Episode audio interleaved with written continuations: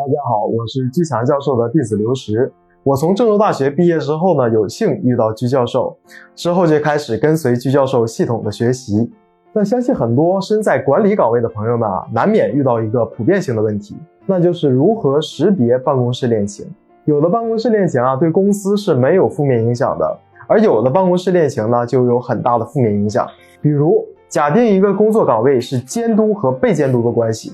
而这两个人如果发生了办公室恋情，那这个监督的机制就很容易瓦解，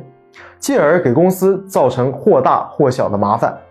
有人说我在办公室里设置一个情报员，一旦发现办公室恋情就和我汇报，这个问题不就解决了吗？这个方法啊可能有效，但是耗费人力精力的同时啊又不一定能够了解到真实情况，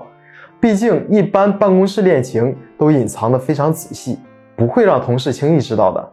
那么，只要大家运用心理学的知识，就能够相对容易的洞察到办公室恋情。如果你想知道这个心理学技巧，就请按照视频下方或者视频最后显示的方式报名，免费获取如何发现办公室恋情电子音频。免费获取如何发现办公室恋情音频方式一：发送短信“恋情”两个字到居教授工作手机号。幺五二零二幺二二五八零方式二，截图后微信扫描下方二维码，填写表格，预计一到二周会有学术助理跟您联系，把音频发给您。